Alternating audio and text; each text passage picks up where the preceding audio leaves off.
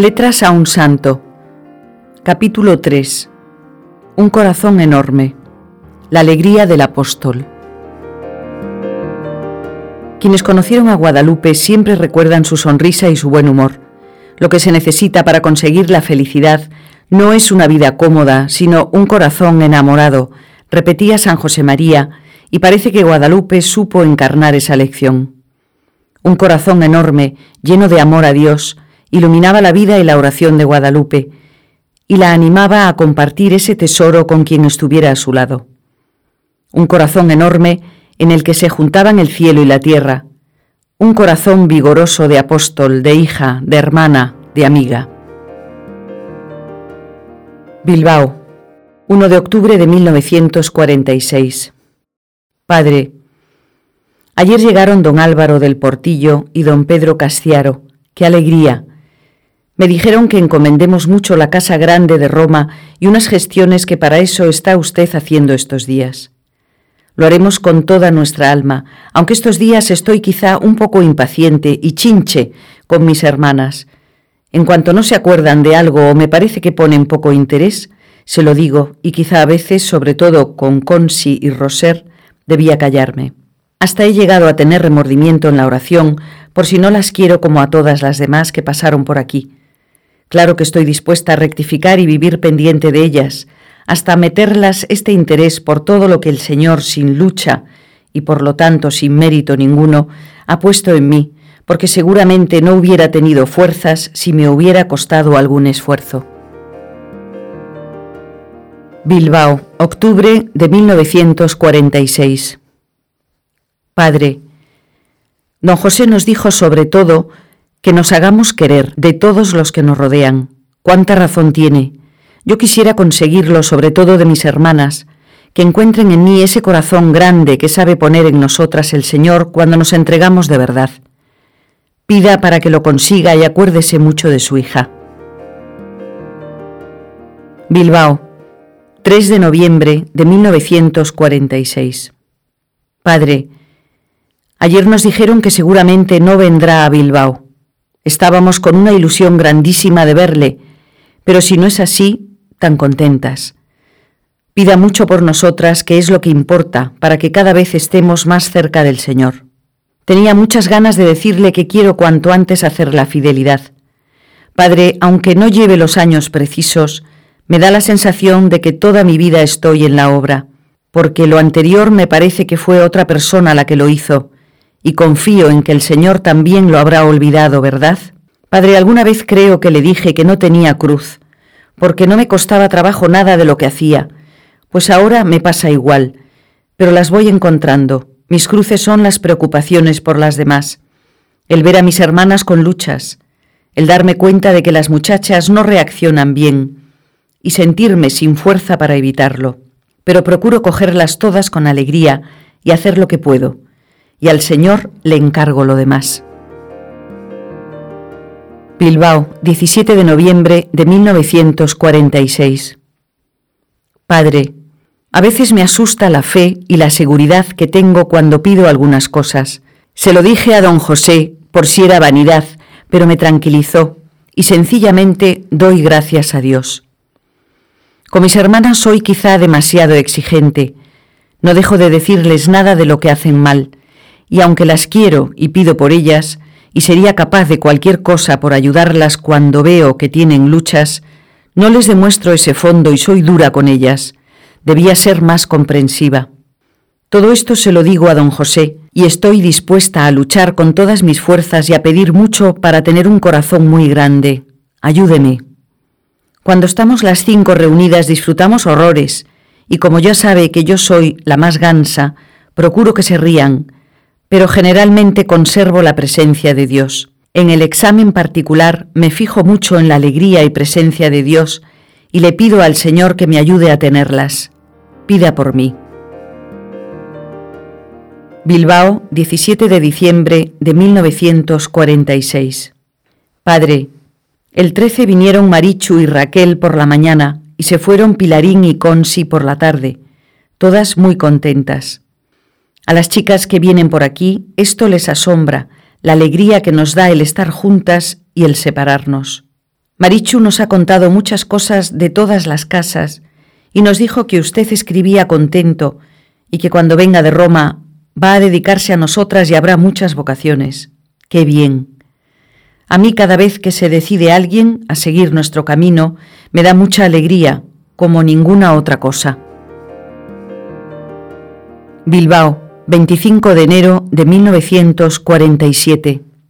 Padre, Nisa nos mandó una copia de una carta suya. Cuánto ánimo nos dan las cosas que nos dice. Le aseguro que cada día ponemos alegría en lo que hacemos. Si viera cuánto hemos disfrutado hoy. Al terminar de merendar, como era domingo, nos quedamos las cuatro un rato en la cocina con Gloria y con Ricarda, y estuvimos charlando con ellas. Después cantamos bajito canciones vascas, y al final, padre, hasta bailamos una sardana que nos enseñó Roser. Ellas estaban pelando patatas y tan contentas.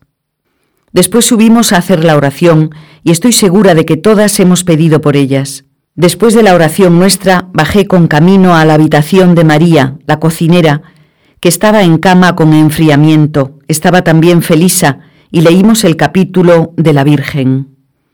Así han pasado la tarde del domingo sus hijas de Abando. Mañana les dará don José un retiro. Puede ser decisivo para algunas. Siguen viniendo por casa muchas chicas. Hay muchas que no comprenden bien la obra todavía, otras nos quieren ya mucho. Padre, soy ambiciosa, querría que todas las que vienen por aquí tuvieran vocación y fueran tan felices como nosotras, o por lo menos que fueran cogiendo nuestro modo de ser. Pienso que si nosotras nos volcamos en la oración, lo conseguiremos. Padre, me da pena no hacer muy bien la oración encomiéndeme para que el Señor me enseñe. A usted seguro le hace más caso que a su hija. Bilbao, 24 de marzo de 1947. Nosotras muy contentas y tan alegres que a veces pienso que nos reímos demasiado. Los pocos ratos que estamos reunidas disfrutamos con todo como no se puede usted figurar. Yo a veces pierdo la gravedad y hago el ganso, es como si explotara y no puedo frenarme. En fin, no crea usted que es excesivo, y el Señor hace que a pesar de todo me respeten mucho. Los Rosales, Madrid, 25 de junio de 1947.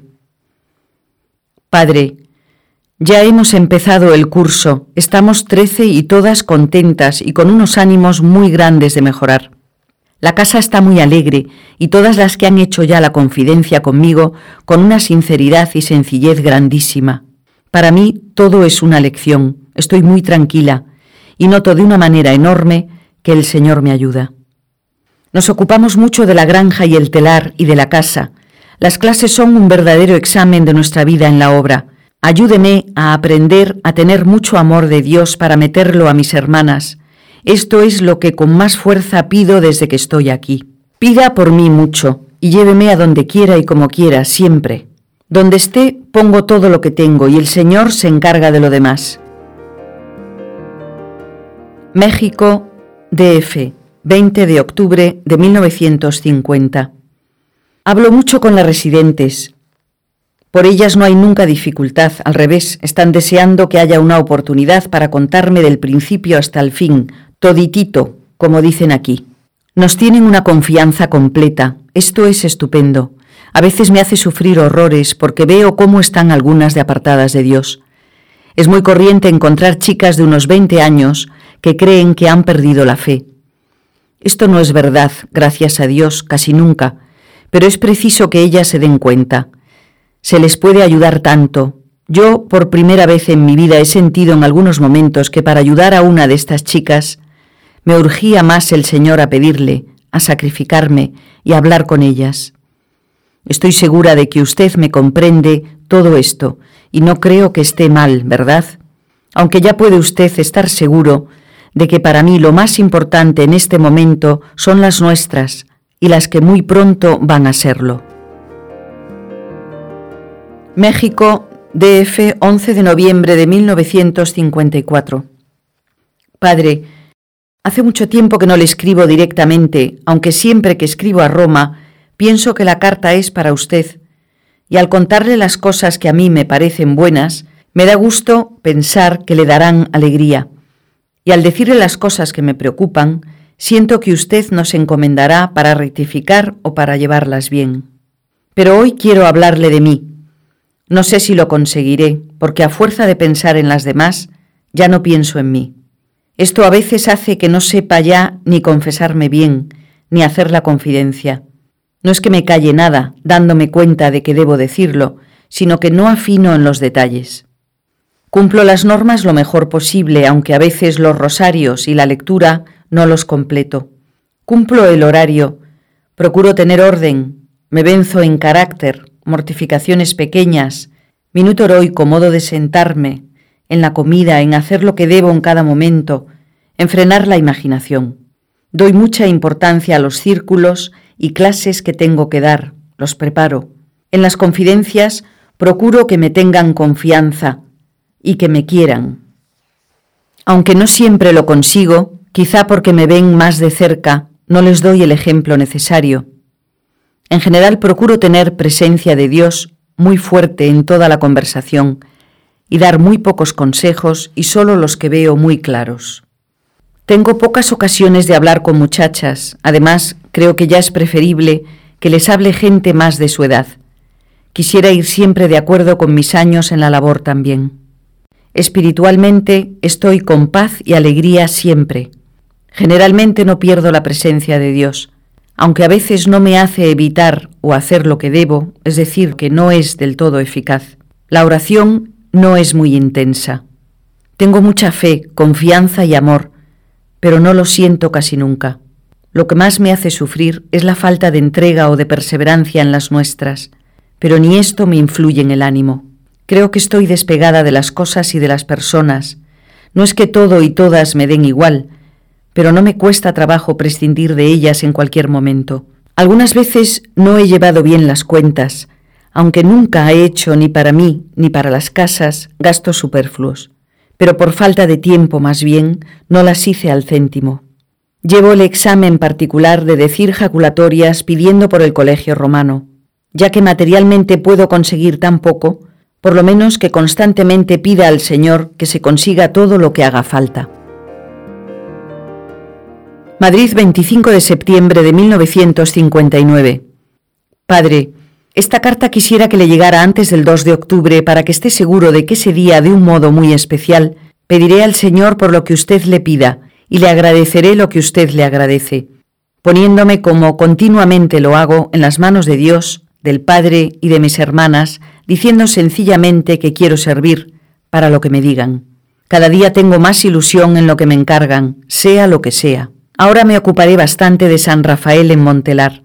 Encomiende la labor es enorme el número y lo estupendas que son las chicas que vienen por esta casa y que podrían entendernos del todo y encajar en la obra. Padre, estoy gracias a Dios muy fuerte, con el corazón joven y sano, pero más grande cada día. Cómo caben cosas dentro y con qué intensidad se quiere en casa. Madrid, 21 de noviembre de 1959. Padre, quiero contarle de la labor de San Rafael en Montelar, que es lo que este año ocupa casi todo mi tiempo y donde después de pedir por Roma, por usted y por el mundo entero, acaba siempre mi oración, concentrada en nombres de chicas que tratamos allí. Tienen la mayoría un aspecto muy moderno y pocas cosas serias dentro de la cabeza, pero qué majas son al tratarlas y cómo quieren llenarse de otra cosa. Padre, tenemos que ayudarlas mucho, encomiéndelas y encomiéndenos, que sepamos ver detrás de ese aspecto las posibilidades de cada una y que salgan muchas vocaciones. Se está caldeando el ambiente, van teniendo inquietud espiritual, van conociendo la obra a través de los círculos de San Rafael y del contacto con nuestras casas y con nosotras. Se empiezan a dirigir. Y ya estamos preparando la segunda tanda de ejercicios en Molino Viejo. Quieren trabajar y ser útiles y hemos organizado, unidas a los dispensarios en dos suburbios de Madrid, catequesis, escuelitas para niños pobres, círculos y clases para obreras, roperos, etc. Y ya tenemos casi 100 chicas de San Rafael trabajando. Le contaría detalles preciosos. Hoy apareció una chica de una familia conocidísima que al empezar el curso era una niña frívola, con un ramo de flores imponente, y nos dijo, poniéndose muy colorada, que si lo podía poner junto al sagrario. Muchas hacen un rato de oración, casi todas saludan al Señor al llegar y al marcharse. Son detalles pequeños que nos llenan de alegría. Madrid, 29 de septiembre de 1961. Es verdad que duele que haya gente que no entiende, pero da mucha alegría ver cuántas, cada vez más, precisamente porque ven que urge llegar a tiempo, a muchas actividades y a muchos sectores, se entregan con todas sus fuerzas y se funden en la labor, olvidándose de sus pequeños problemas personales. Es para dar muchas gracias a Dios. Padre, se queda sin decir lo mejor, porque soy incapaz de expresarlo. Pero ya lo sabe, Aquí me tiene, quiero servir con toda mi alma. Valencia, 2 de febrero de 1973. Querido Padre, estoy pasando unos días en Valencia por motivos profesionales y quiero ponerle unas letras desde aquí. El motivo ha sido dar una conferencia en la Feria Textil Hogar 1973. Ya pasó todo y creo que salió bien. Estas cosas no me quitan el sueño, aunque las preparo y procuro poner todo lo que está de mi parte. Lo más importante de mi currículo es ser profesora del Centro de Estudios e Investigaciones de Ciencias Domésticas, CEICID. Esto me llena de alegría. A veces pienso que ya no tengo fuerzas físicas para estos trajines, pero voy haciéndolo y parece que el Señor se empeña en que lo haga porque todo sale rodado y casi no hay modo de decir que no. Padre, recuerdo mucho su visita a Madrid al centro del CEICID y todo lo que nos dijo. Encomiéndenos, y a mí especialmente, para que haga lo que Dios quiere siempre. Me han visto otra vez los médicos y parece que me crece el corazón. Qué enfermedad tan profunda. En fin, lo importante es que sea todo para Dios, grande o chico.